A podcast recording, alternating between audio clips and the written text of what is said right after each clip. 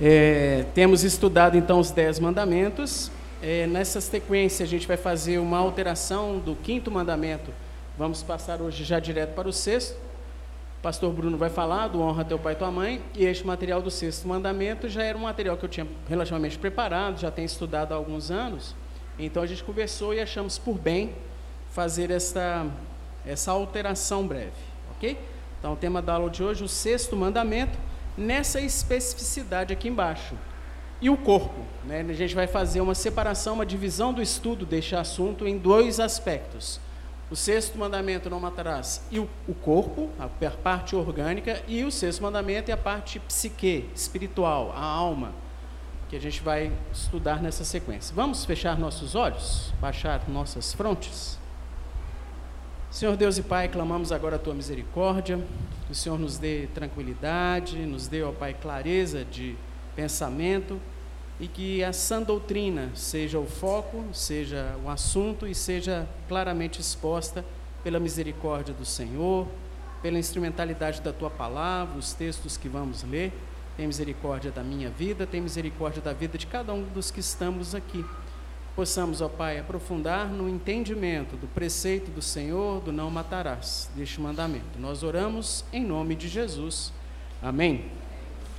Queridos, então, o sexto mandamento, Êxodo, capítulo 20, versículo 13: não matarás. Rápido, objetivo, curto, mas é um mandamento extremamente importante e que muitas vezes tem sido interpretado de uma maneira extremamente superficial, uma maneira muito passageira, em que não se aprofunda para entender os desdobramentos e as significâncias deste mandamento do não matarás. Então, vamos fazer algumas definições de termos que creio serem importantes para que a gente avance no nosso entendimento. Quando você lê no texto em hebraico o termo que está lá, matarás, o matar lá é hatsak, né? que significa cometer homicídio. Uma outra tradução, que seria para o português mais adequada, seria não cometerás homicídio ou não assassinarás. Este é o mandamento.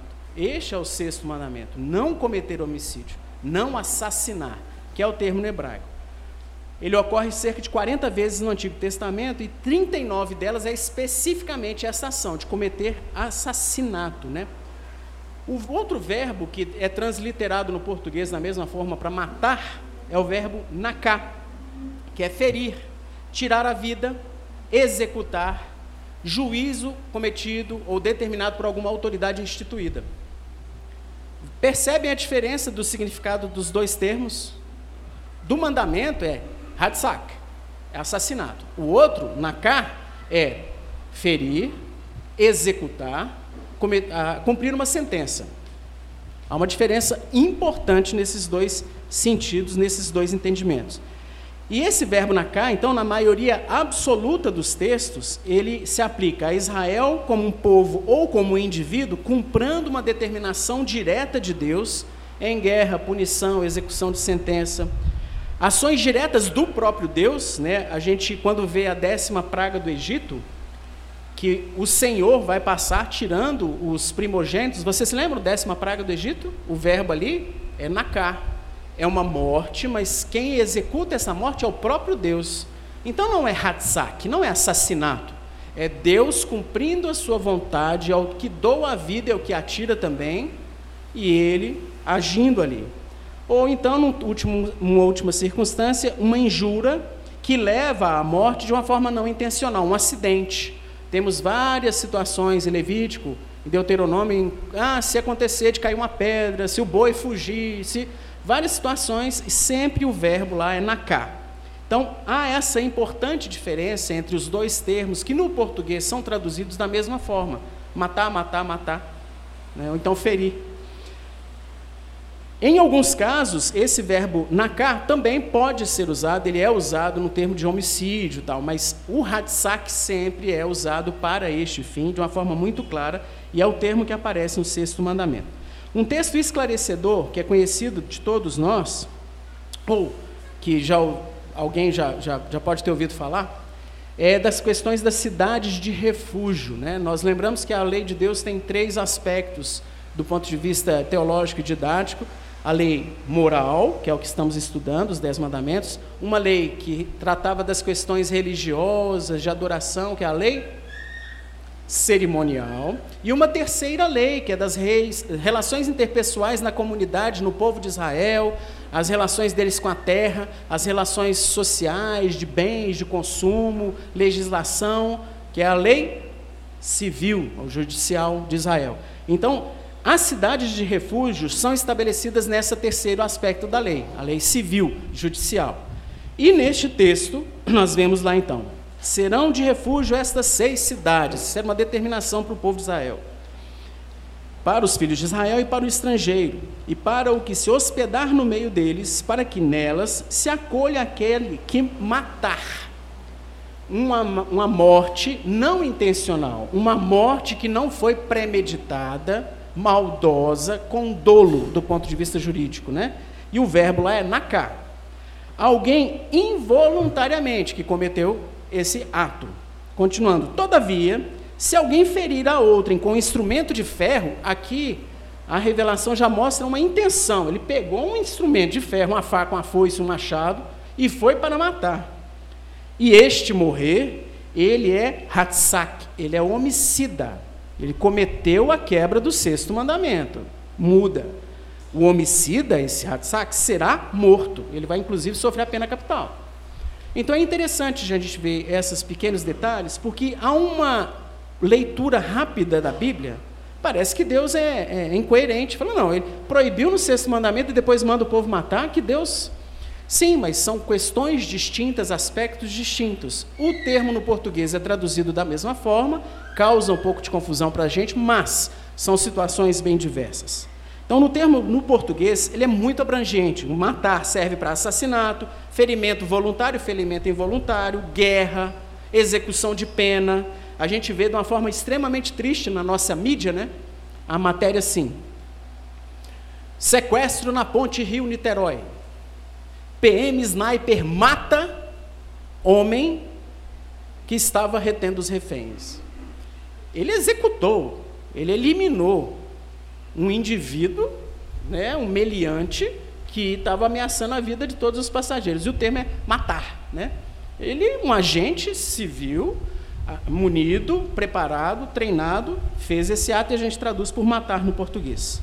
No texto bíblico, então, quando o termo é Hatsak, esse primeiro quadradinho aí, vocês me perdoem, eu estou sem o pointer, no primeiro então aqui, quando o termo é Hatsak, é referente ao sexto mandamento, é um pecado ou vida, ou crime contra a vida.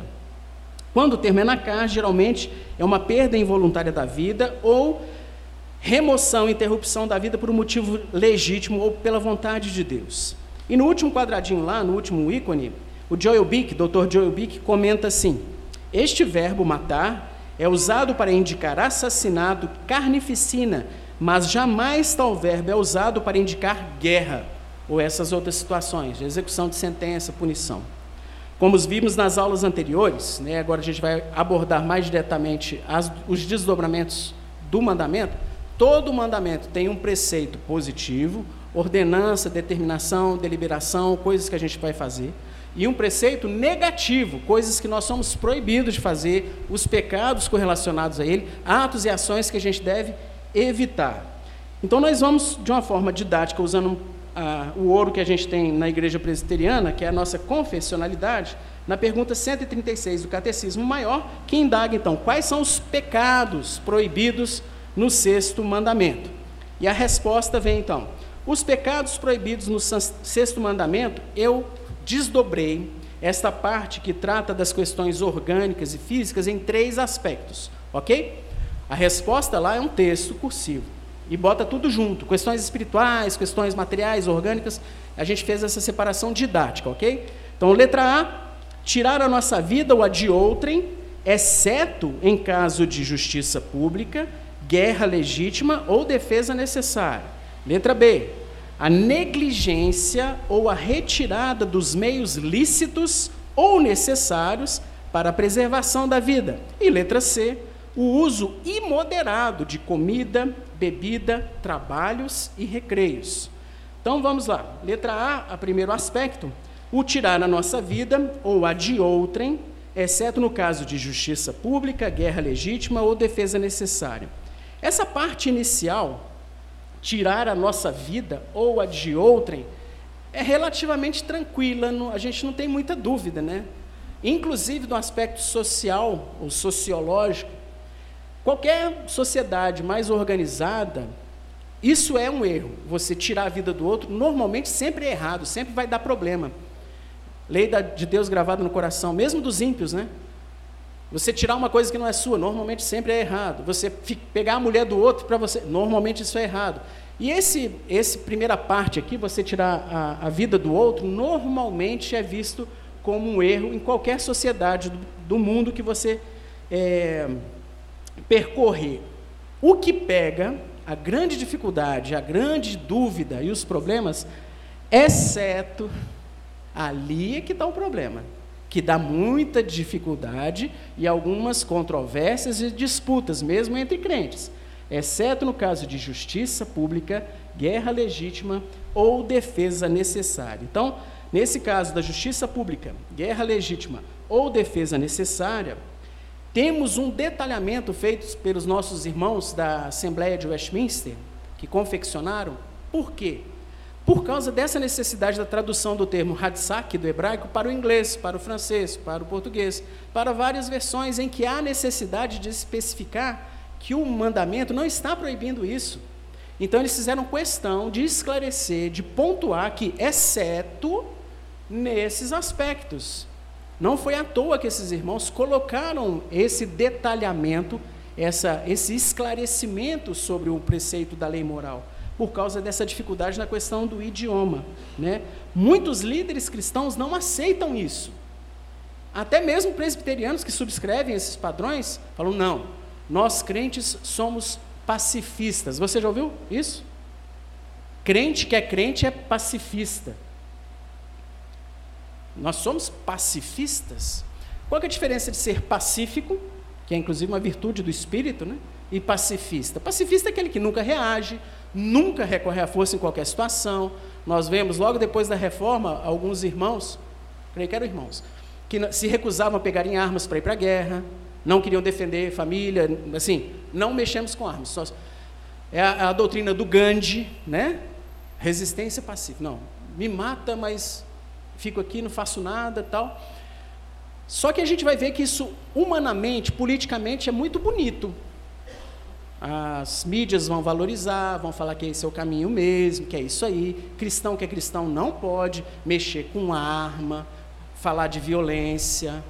Os pais, muitas vezes, de uma forma não pensada, aceitam aquelas determinações do Estado, ou da mídia, ou dos veículos da sociedade aí, de discriminação de um filme. Aí está lá. Um filme pornográfico, terrível, censura 13 anos. Pode. O pornográfico eu falo assim, os jovens, os adolescentes têm relação, né? não mostra a relação, mas o filme, claro, e não tem problema o adolescente assistir. Agora, Resgate do Soldado Ryan, não tem nada de pornografia, não tem nada de nada. É, até o Último Homem, censura 18. Por quê? Porque tem morte. Eles pegam em armas, mata, tira a vida. E nós entramos nessa questão, nós nos perdemos nisso. Não, gente. Uma coisa é uma coisa, outra coisa é totalmente distinta. Quem vai determinar a censura vão ser os pais, os critérios que eles aproverem. Agora, essa questão de que crente não pode tocar em arma, o filho de crente não pode ganhar revólver de presente, isso é coisa do, do ímpio, do maligno, não é bem assim, não. O Dr. Bick faz uma complementação na interpretação eh, no sexto mandamento, diz que este mandamento, este preceito moral, não anula a pena de morte ordenada na lei para ser aplicada pelas autoridades constituídas, e Deus deu ao, ao governo a autoridade, inclusive, para usar a força. Então são coisas distintas, tá?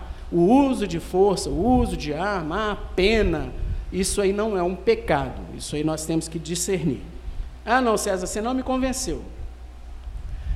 Vamos lá. O, o, Antigo Testamento é muito tranquilo, os textos, a maioria de nós já o conhecemos. Êxodo, determinação, ok? Deus revelou a Moisés que registrou.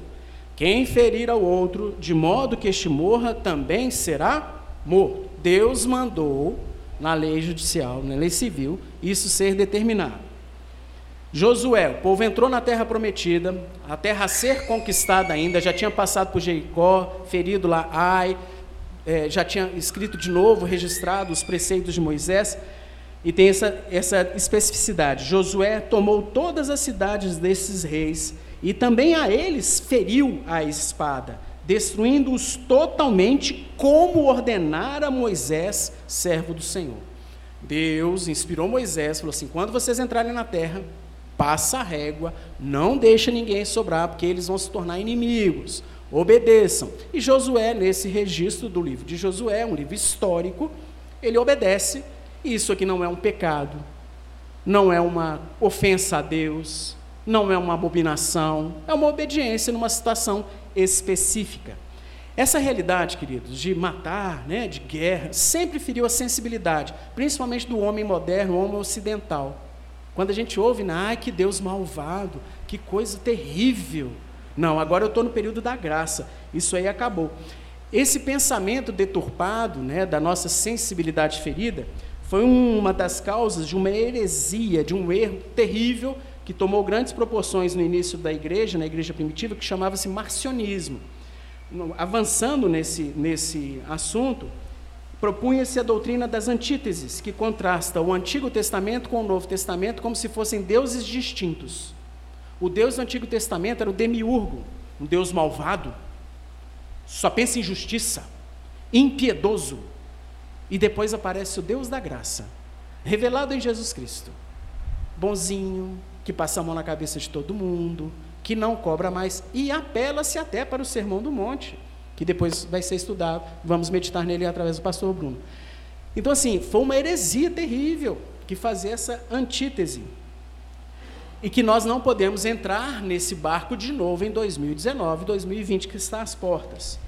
Vamos lá no Novo Testamento, então, para dar uma tranquilizada nisso, né? Falando, não, César, você só citou texto do Demiurgo. Eu quero textos mais modernos. Vamos lá, então. No Novo Testamento, a gente vê alguns textos, bem poucos aqui, ah, para nos esclarecer nesse assunto. Evangelho segundo escreveu Lucas, capítulo 22, os versos 35 e 36, nós vemos. A seguir, Jesus lhes perguntou: Quando eu vos mandei. Ele estava falando com os discípulos, ok? Tá? Está transcrito aqui no quadro, viu, meus irmãos? No, no, no projeção. Desculpa, eu não falei. Então, Jesus conversando com os discípulos: Quando eu vos mandei sem bolsa, sem alforge, sem sandálias, Faltou-lhes porventura alguma coisa? Nada, disseram eles.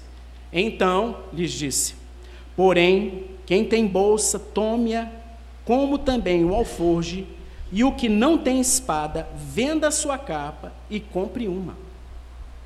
Quem que está dando essa orientação? Jesus. Interessante, né? O Senhor Jesus dá uma sugestão para os discípulos. Sabia o que haveria de vir, ele sabia as situações, e ele falou com os discípulos: compra uma espada.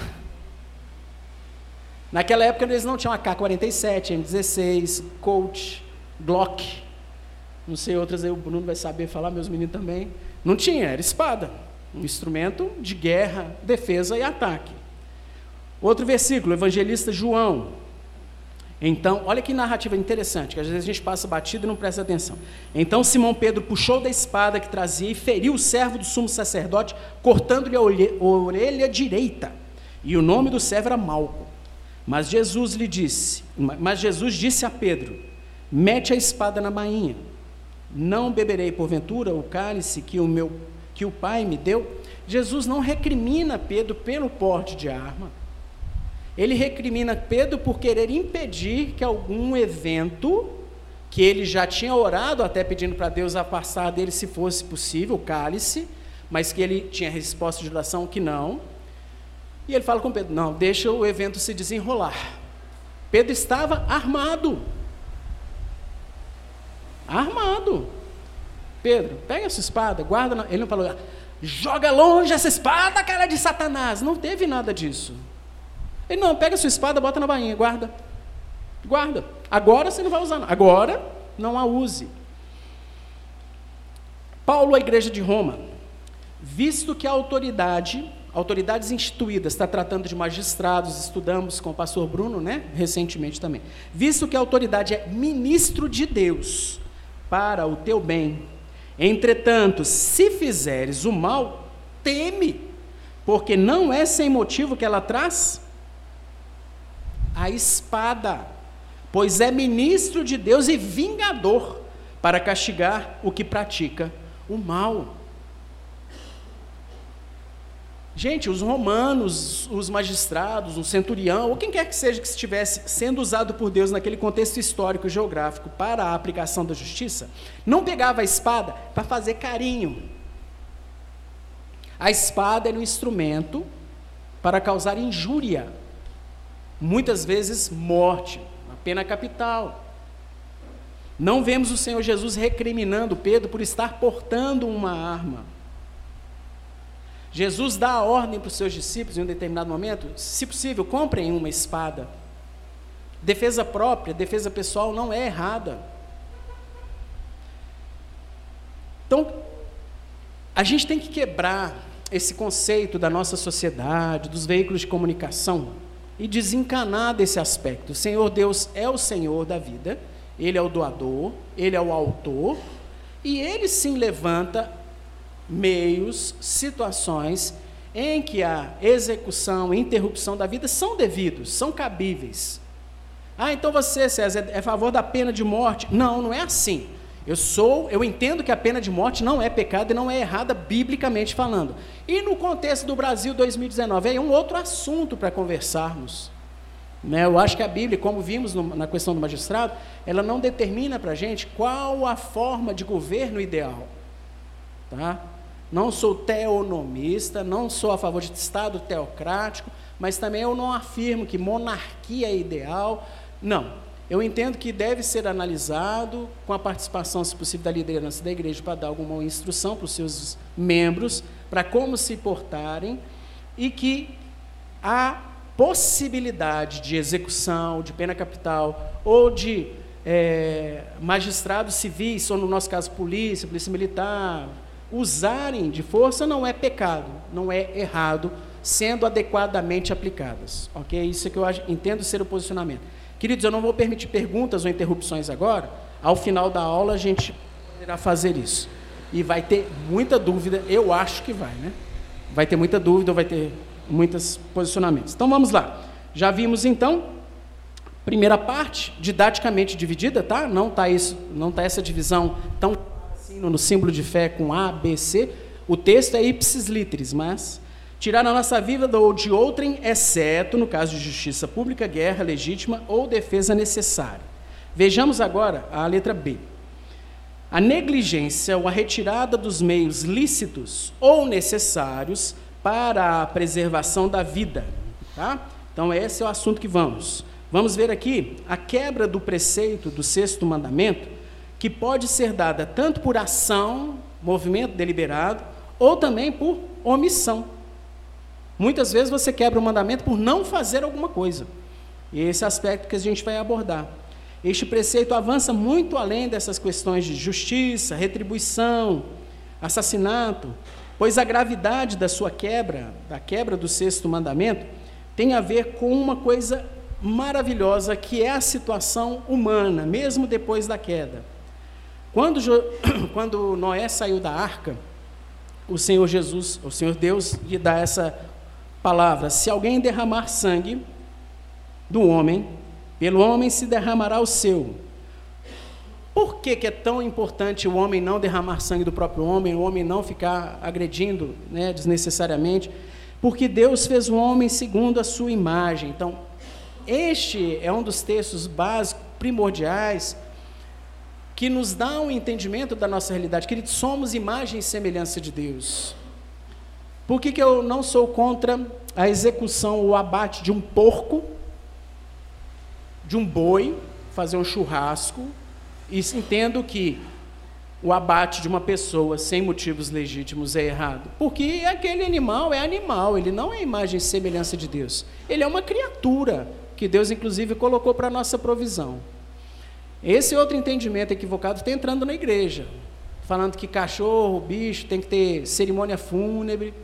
oração pela alma, que vai ter um céu dos bichos com os mesmos nomes. Doutrinas estão sendo construídas que não têm qualquer fundamentação bíblica. Quando Deus criou o homem e a mulher, ele lhes deu alma, ele soprou-lhes o fôlego de vida. Os outros animais não teve nada disso, não. Ele criou e já estava vivo, se multiplicando e por aí vai. O homem e a mulher, não. Eles passaram a ser alma vivente.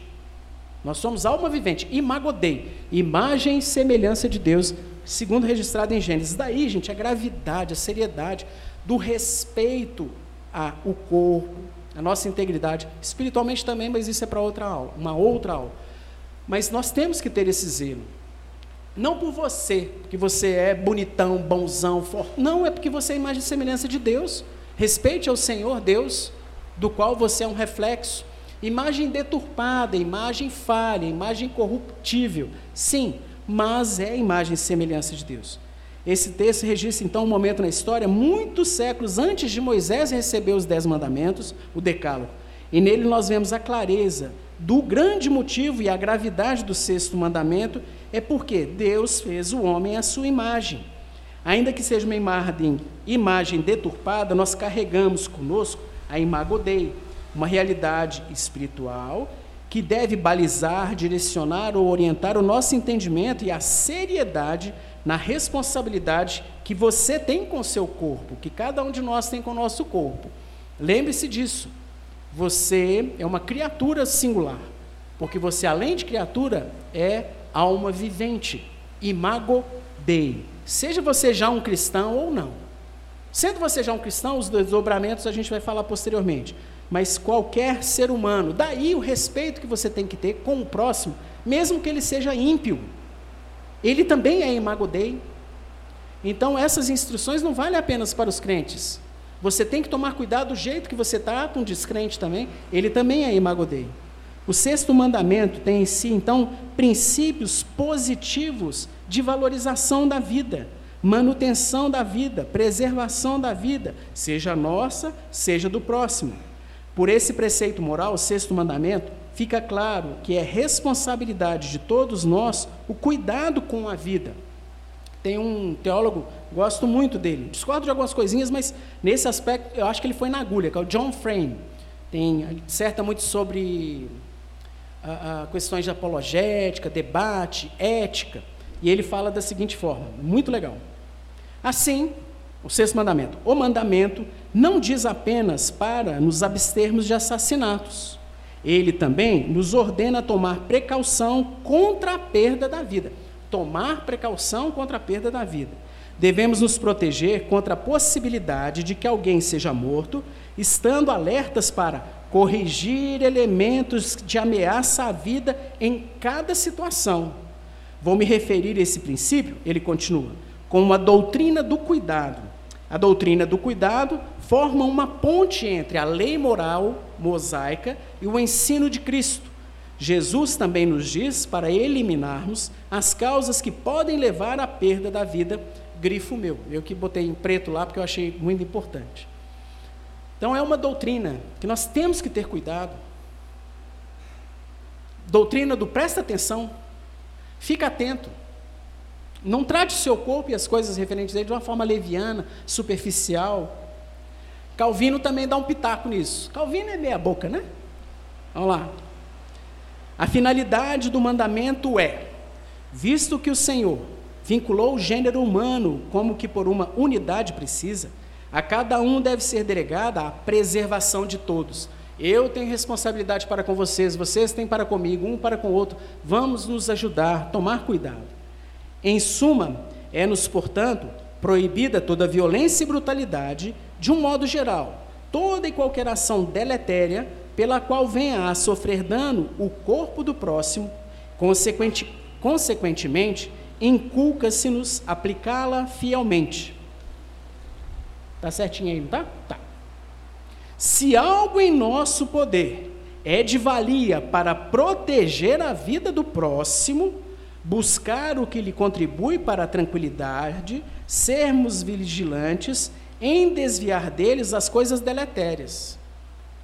Você tem que estar atento, buscar o bem do próximo, buscar o que é melhor para o próximo, dar-lhe ajuda caso este esteja em alguma situação de perigo, grifo meu.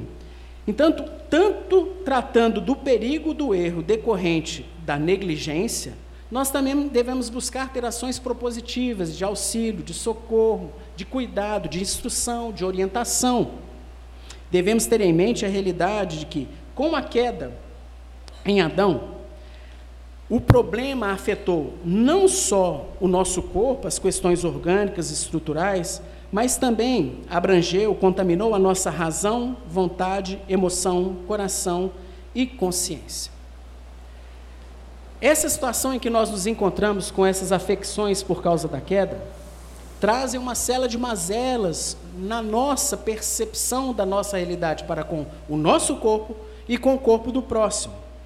Nós vivemos dias, então, e isso desde a queda, tá? em que todo mundo se acha dono da razão. E nos falta a humildade. Isso aí é inerente do ser humano natural. Todos nascemos assim. Todo mundo se acha mais sábio, falta humildade, são coisas que nós devemos buscar na carreira da fé. Nós nos deixamos levar, estou falando agora num contexto mais moderno, por causa de algumas peculiaridades. Nós nos deixamos levar por quaisquer informações obtidas de uma forma rápida, mesmo precipitada, como Google, WhatsApp, outras mídias. É ou não é? Você recebe, blum, blum. ele olha, ah, legal. E o que, que você faz? Compartilha muitas vezes. Você não sabe de onde que vem, quem está que tá postando, a confiabilidade, a pesquisa, a referência, a assertividade daquela informação e você compartilha.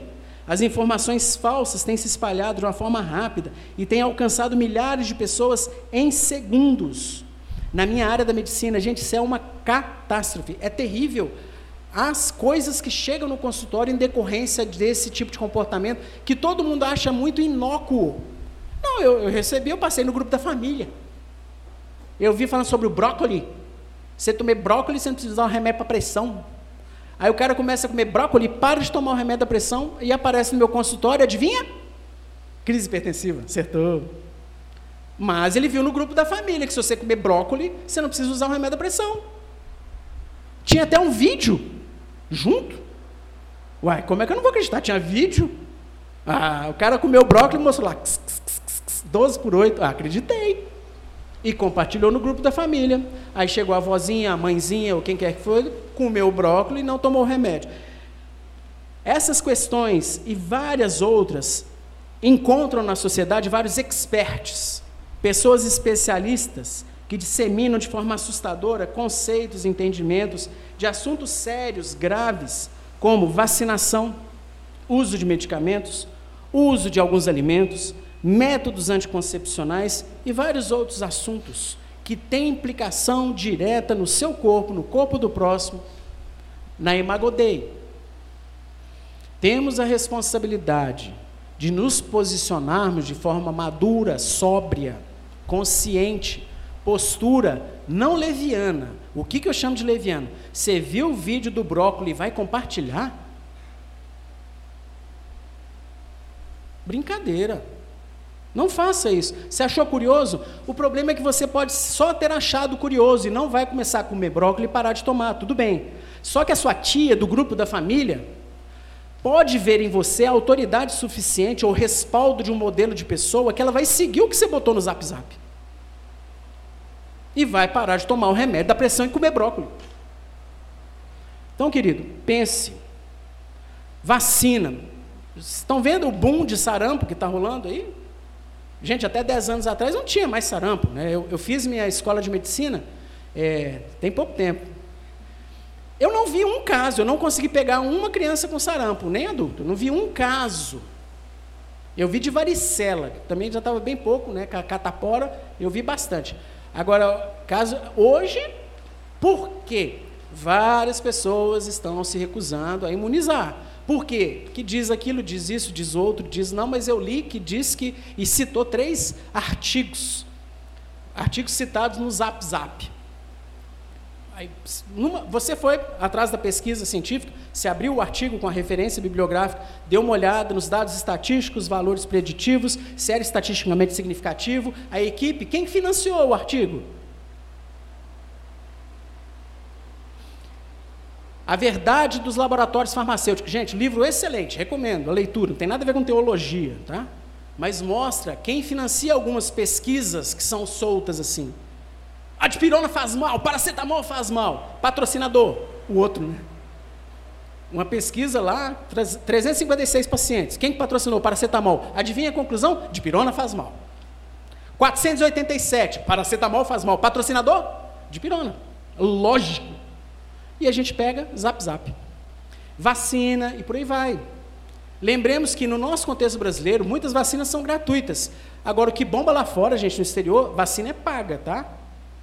Adivinha quem que solta muita coisa de vacina, de que faz mal, que tem metal pesado, mercúrio, arsênio. Só falta criptonita na vacina. Concorrente, outros laboratórios que não conseguiram a patente da vacina. Gente, nós temos que ter entendimento, né? Antes de precipitadamente compartilhar, faz mal, não toma não, e estamos vendo aí algumas consequências graves, tristes na nossa realidade. Quanto nós nos contentamos com informações superficiais e tomamos decisões de uma forma precipitada, em aspectos que refletem ou implicam diretamente na nossa saúde, ou na saúde do nosso próximo, ou na saúde do nosso querido, corremos um sério risco de quebrar o sexto mandamento. Você pode não embarcar, você pode não é, acreditar naquela informação, mas quando você a compartilha, por você ser quem você é para algumas pessoas, isso é suficiente para ela acreditar. Ontem estava vendo, Raquel está lá embaixo, né? Num vídeo da Raquel, que ela estava olhando lá de uma moça que desmascara alguns fakes no YouTube. E foi extremamente interessante. Culinária, gente, desmascara fake de culinária. César, mas o que, que isso tem a ver com o sexto mandamento? Tem tudo a ver, olha que legal. Um dos vídeos fake que ela desmascarou mostrava como você faz. Você já viu aqueles cristais de caramelo que bota em cima de bolo, assim? Coisa mais linda. É um negócio parecendo um redemoinho de, de, de, de mel ou de doce, de, de açúcar, que fica rígido e você põe em cima do bolo para comer coisa mais linda. Aí o vídeo mostrava pegando uma batedeira zzz, e a moça derretia o negócio e jogava em cima da batedeira e imediatamente formava o bolo. Você só pegava da batedeira e botava. Aí a moça desmascarou o vídeo mostrando. Ela fez todo um recipiente de, de papelão, botou um plástico. Eu estou assim, gente, a mulher está achando que o negócio é radioativo, eu entendi por quê pegou a batedeira, botou no buraco e foi por cima e filmando o plástico. Níquel caramelo, níquel doce, pegou na hélice do. Gente, jogou o negócio no plástico e derreteu o plástico todo. Assim. Eu falei, isso é uma arma letal, né? Os Vietcongs é que desenvolveram esse YouTube aí, porque. Ela falou assim, então não façam, toma cuidado. Então, assim, e a gente espalharia aquele vídeo sem nunca ter experimentado e se queimado todo, para não queimar a tia, né? E alguns outros lá muito interessantes. Um que ela fazia, flambava o negócio com álcool, ficava super bonitinho. Pipoca, ela fazia pipoca flambando uma vasilhinha de Coca-Cola com álcool, botava os negócios. Aí o álcoolzinho ia queimando, a pipoca ia pulando de dentro da coisa mais linda. Aí falou lá que uma criança foi internada com queimadura extensa, porque o álcool, na hora que ela fez o negócio, o troço explodiu. Tudo a ver, né? Foi uma coincidência de ontem à noite que eu estava vendo o vídeo, eu estou assim, gente, não estou acreditando, olha que incrível.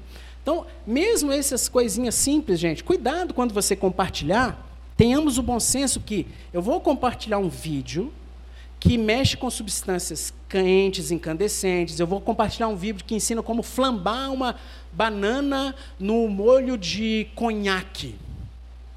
Cuidado! Cuida, César, que ridículo. Gente, não é ridículo, é cuidando. Sério, se você quiser, experimente em casa. Proteja-se, tome cuidados, veja se funciona, aí você compartilha, querido. Meus pais estão com mais de 80 anos. Se eu pego um vídeo desse e consigo mostrar para minha mãe, e ela resolve fazer um troço desse, imagina, do caramelo no liquidificador. Minha mãezinha, 80 e tantos anos, toda queimada, né? Porque o filho dela compartilhou cuidado, prudência. Algumas dicas, então, para a gente se proteger dessas situações. Provérbio 22, versículo 5. Os planos do diligente tendem à abundância, agora a pressa excessiva, à pobreza. Não seja precipitado. Antes de tomar decisão sobre o brócolis, sobre o vídeo, sobre... vá atrás, pesquise um pouco mais, não seja leviano de precipitadamente já passar que você achou bonitinho, que você compartilhou, que dá certo. Chá de berinjela para colesterol. Gente, é direto, né? Eu não quero causar conflito familiar. E eu sei que chá de berinjela não faz mal. Deve ser horrível, mas não, deve, não faz mal. Aí o que, que eu falo com o paciente? Eu falo assim, ó, você não vai brigar com sua sogra, pode ser que ela não te deseje mal, só que você vai fazer o seguinte, você vai continuar tomando chá de berinjela e continuar tomando remédio. Ok? Aí nós vamos ver o decaimento do seu colesterol. Quanto que caiu, quanto que melhorou. E eu vou fazer um negócio que eu ia fazer de qualquer jeito, né? Você sempre tem que tentar a suspensão do remédio. Dieta, atividade física e uso do remédio. Aí você tenta tirar o remédio. Com berinjela ou sem berinjela, tá, gente? Isso é um segredo aí, não fala para ninguém não. Continua tomando chá de berinjela. Aí nós vamos ver quanto que caiu, vamos tentar a suspensão. Depois de dois meses você vai voltar, nós vamos fazer o teste do colesterol de novo. Se mantiver realmente baixo, continua com chá de berinjela. Ó, não deixa de fazer atividade física e não deixa de comer direitinho. Beleza? Beleza. Então pronto, todos felizes. E ele não vai brigar com a sogra dele. Agora, não pode é chá de berinjela, corta o remédio, não vai no médico. Provérbio 14, 15. O simples dá crédito a toda palavra, mas o prudente atenta para os seus passos. Não seja simples, não seja superficial, não seja raso em aceitar qualquer coisa e se posicionar precipitadamente. Seja prudente, considere, pense, experimente, faça uma análise, vá atrás. Vi esse ano agora um aconselhamento num, num encontro de conselheiros cristãos, um americano que veio, e esse cara falou um troço tremendo, muito grave, do ponto de vista de comportamento, de transtornos comportamentais e uso de medicamentos. E ele se identificou como médico, ok? E citou dois artigos lá. Porque o artigo tal fala assim, porque o artigo tal, então concluindo, e deu o posicionamento dele que era muito, muito grave nesse assunto de quebra do sexto mandamento. Eu falei, cara, eu não posso simplesmente jogar pedra. Ele citou dois artigos. O que, que eu fiz? Encomendei uma pesquisa bibliográfica na Associação Médica de Minas Gerais. Recebi 22 artigos, estudei-os e falei, é, está errado. Está errado o que ele falou. Ele citou um artigo de 2008, um artigo de 2010, assim, bem simplório, e os outros 22 de tudo quanto é país, recentes, 2017, 2018, 2019, com um posicionamento que era o que eu já tinha sabido que era o consenso. Então, assim, eu não, não simplesmente desacreditei o que o cara falou. Ah, ele está falando bobagem. Ué, vai, vai que ele está falando alguma coisa certa que eu estou desatualizado mesmo. Vamos pesquisar. É uma área que eu trabalho, é uma área que eu dou palestra também. Eu não posso levianamente apenas criticar esse senhor. Eu tenho que fazer o que eu fiz e estou preparando o material para pegar o pessoal da liderança desse encontro. Assim, senhores, cuidado, está aqui a referência bibliográfica, está aqui o site da palestra que está no YouTube. Se virem, eu não sou da liderança lá do, do desse troço. Eu, eles agora vão ter que se posicionar com essa informação que eu darei para eles. Ok? Então, simples, dá crédito muito facilmente. Agora, nós temos que ser prudentes, né? analisando todas as coisas à luz das Escrituras, sempre, nossa cosmovisão baseada nas Escrituras e tendo informações fidedignas, de pessoas de referência, exige pesquisa, exige estudo, exige ponderação e nunca ação precipitada. E, finalmente, né, um outro provérbio, onde não há conselho, fracassam os projetos, mas com os muitos conselheiros há bom êxito. Então você busque conselho com um irmão, com um irmão, crente, piedoso, que tenha se afadigado no estudo, que tenha se envolvido na situação semelhante, que já tenha pesquisado ou pedido orientação sobre isso. Às vezes ele já pegou para você um caminho bem trilhado. Né? Então, uma coisa, por exemplo, há seis anos, sete anos, você me perguntava sobre educação num aspecto específico, eu ia falar assim, ah, não sei e tal. Agora eu já tenho estudado bastante, eu já consigo dar algumas dicas bem mais maduras por causa desse período. Então, facilitarei o caminho de estudo para aqueles irmãos que me perguntarem sobre esse assunto por já ter estudado. Né? Não, vou, não vou desestimular o irmão e a irmã de estudarem. E eu não quero, igual um pastor me falou, não quero cativar a mente de ninguém. Falei assim, ó, tem esse material, dê uma estudada, dê uma estudada. Eu não vou ficar recomendando material que eu discordo. Eu acho que é gastar tempo. Estude esse, que é o que eu concordo, vou facilitar a vida. Se posicionou, beleza, agora você estuda o outro lá para ver se você encontra discordância ou se o outro te fundamenta melhor. Então, esse posicionamento buscando conselhos, buscando a sabedoria da multiplicidade de orientações, a vivência. Gente, a igreja é um ambiente tremendamente rico para isso. Porque a probabilidade de você encontrar um irmão ou uma irmã mais maduro, não de idade, mas de ter vivenciado algum aspecto que você nunca vivenciou, é grande. Pessoas que, conduzidas por Deus, pessoas que já buscaram na liderança, já buscaram de alguma forma esclarecimento em alguma área da vida, vão ser instrumentos para te abençoar. E nesses aspectos que tratam diretamente com os nossos corpos, com o uso de medicamentos, com planejamento familiar, com várias coisas, provavelmente muita gente aqui já vivenciou. Ah, hormônio feminino na menopausa. Ah, uso de anticoncepcional. Conversa com uma irmã que já tenha vivenciado, ou que está estudando isso, ou que já tenha se posicionado. Vá pesquisar. Vá pesquisar. Voltando então à resposta 136 do Catecismo Maior de Westminster, né? pecados proibidos no sexto mandamento, nós já vimos. Tirar a nossa vida de outrem, pecado, né? A negligência ou a retirada dos meios lícitos ou necessários para a preservação da vida. E a proposição agora, vamos ver a questão do uso imoderado de comida, bebida, trabalho e lazer, recreios, atividades de matar o tempo. A queda, né, essa deturpação da imagodei que nós sofremos, ela abrange a razão, o corpo, a vontade, a emoção, o coração, a consciência, de modo que a nossa natureza carnal, presente em todos os homens, se ela é deixada livre, para correr o próprio curso, a vontade da carne, a vontade do corpo, ela vai tender a preguiça, ela vai tender a sedentarismo, ela vai tender a glutonaria, bebedeira, lascívia, prostituição, até mesmo a insegurança no porvir que causa hiperatividade ou estresse, burnout. Todas essas situações, de alguma forma, levam à quebra do sexto mandamento. Então, quando a gente vê Deixa eu tentar voltar aqui porque eu estou sem um pointer. Yes, consegui. Uso imoderado de comida. Gente, um pecado conhecido, tem até nome, né? Glutonaria. Glutonaria. Não sei quem tem filho adolescente aqui. Eu tenho. Rapaz. Sabe a teoria do buraco negro? Você já viu essa teoria na barriga? Então, assim, não é só porque tem que tem que comer, não, cara. Não, mas eu não estou passando mal ainda. Uai, é essa referência? Né? Não. Cuidado.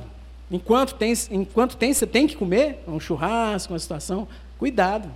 Cuidado. Estava conversando com um irmão que falou assim, ó, recentemente, recentemente não sei se foi recentemente, eu tive que botar um prato de é, aquele prato maiorzinho, menorzinho, né? Diminuir o tamanho do prato, porque eu falei, cara, isso é esse é macho. Mas assim, tomou uma medida porque ele achou que estava comendo demais, uma medida objetiva, evitando isso aí. Bebida. A maioria dos irmãos sabem, né, e é uma unanimidade na liderança da igreja, o ato de beber, de consumo de bebida alcoólica não é pecaminoso em si. Né? O primeiro milagre de Jesus, ele é ordenado na ceia, vemos exemplos históricos, bíblicos, neotestamentários, veterotestamentários, então Agora, a bebedeira, a embriaguez é pecado, ponto. Simples assim, ok? Isso é pecado.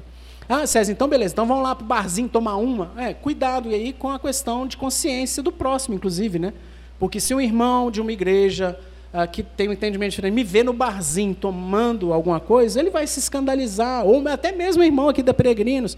Então, algumas coisas você faz por amor ao próximo, para não escandalizá-lo, na intimidade do seu domicílio, sabendo que não está em pecado, com moderação, sobriedade, nunca se embriagando.